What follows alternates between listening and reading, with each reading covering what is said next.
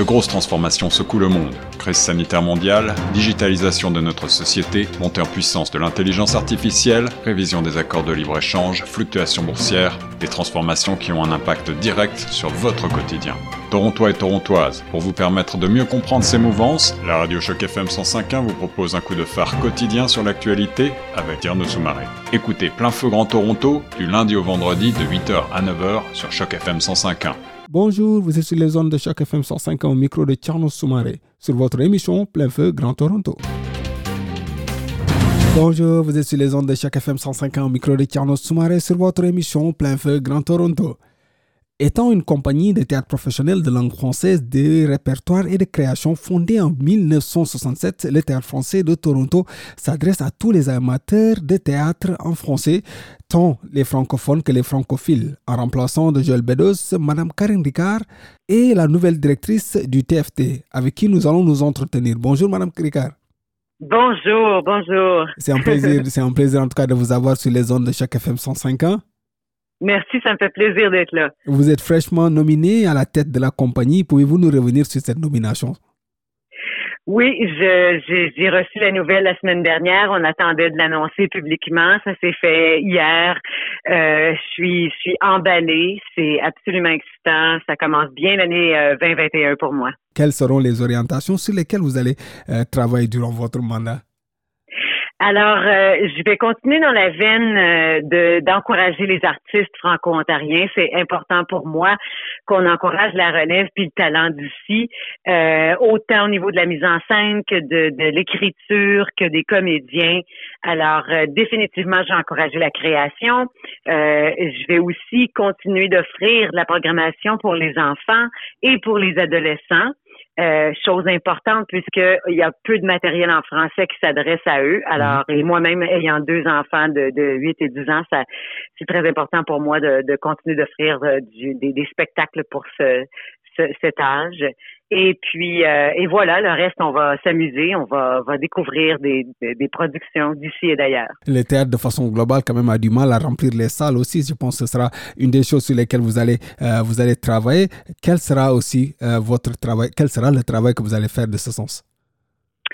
Euh, ben évidemment, les, les premiers mois jusqu'à euh, parce qu'en ce moment c'est encore Joël euh, qui est à la à, la barre, à la direction. Mm. Alors je suis comme en période de transition, de formation, si vous mm. voulez, jusqu'au 1er juillet. Mm-hmm. à partir du 1er juillet, c'est moi qui vais rentrer en fonction à temps plein. Et là, ça va être de créer la programmation qui sera ma première programmation pour mm-hmm. l'année 2022-2023, pour la mm. saison 2022-2023. la programmation, vous en parlez, on en parlera pour cette année, en tout cas, euh, Joël est toujours en fonction. Euh, comment Comment allez-vous travailler ensemble sur la programmation de cette année euh, et l'année à venir? Bon, disons, sur votre programmation et quelles seront les couleurs que nous verrons dans cette programmation?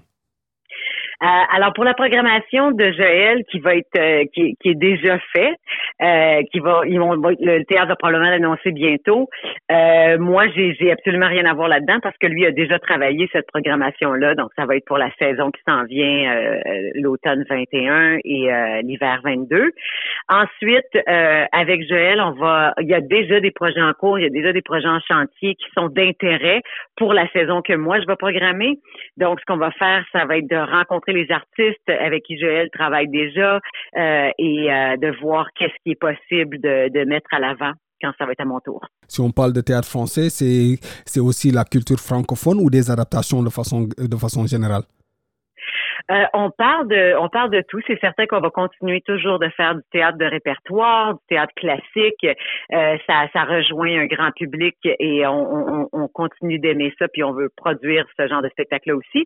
Et puis on va continuer d'encourager et de faire des, de la création, donc des spectacles qui n'ont jamais été montés, euh, qu'on va amener au théâtre justement pour ces, spectacles qui n'ont jamais été montés Est-ce que la culture francophone de façon globale va être représentée? Est-ce qu'il y aura des adaptations des autres cultures francophones à la langue française Absolument. C'est très, très important pour moi euh, qu'on aille chercher des textes qui vont s'adresser à un public plus large euh, et qui vont mettre à, à l'avant les communautés, euh, les communautés des Premières Nations, les communautés noires, euh, les communautés, les autres communautés immigrantes euh, du Canada français puis de l'Ontario français.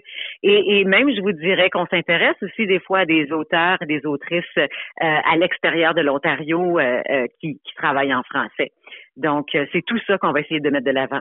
Hmm. On parlera aussi peut-être de la formation, parce que le théâtre aussi, souvent, c'est dans les écoles que cela commence. Est-ce que vous aurez un travail que vous ferez dans ce sens, si une fois que la pandémie, on sort de la pandémie déjà? Euh, ben, on a des euh, déjà le théâtre français euh, offre des cours de théâtre pour enfants, des cours de théâtre pour adolescents. Donc ça c'est quelque chose qui va continuer d'exister au théâtre français. Ça marche bien, puis on va, je pense qu'on va aussi chercher puis intéresser les jeunes à faire du théâtre de cette façon-là. Ensuite, au niveau des formations, ben il y a toujours des auteurs, des dramaturges qu'on qu'on invite, qui sont chapeautés par le théâtre français et, et, et qui sont en, euh, mon Dieu, je, cherche le mot, euh, pas en stage, mais qui sont en mhm. résidence, voilà, mhm. qui sont en résidence chez nous. Donc, au niveau de la formation, on va continuer de faire euh, de faire ça. Mhm. Comment voyez-vous l'avenir du théâtre français? je vois l'avenir du théâtre français comme je veux que ça continue d'être une plateforme pour les arts francophones.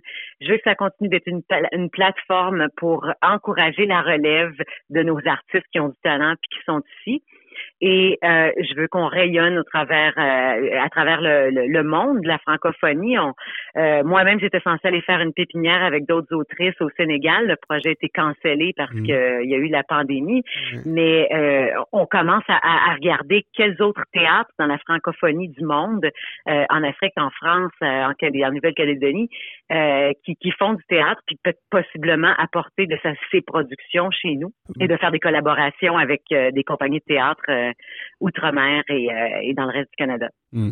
Madame Karine, les gens ne vous connaissent pas beaucoup. Pouvez-vous nous parler un peu de vous avant, de clôturer cette, euh, cette interview? Oui, ben moi je suis une comédienne de théâtre de formation, mais j'ai fait de la télé aussi, j'ai fait du cinéma. Euh, c'est, c'est pour moi c'est certain que j'ai passé le plus grand, la plus grande partie de ma, carrière à jouer.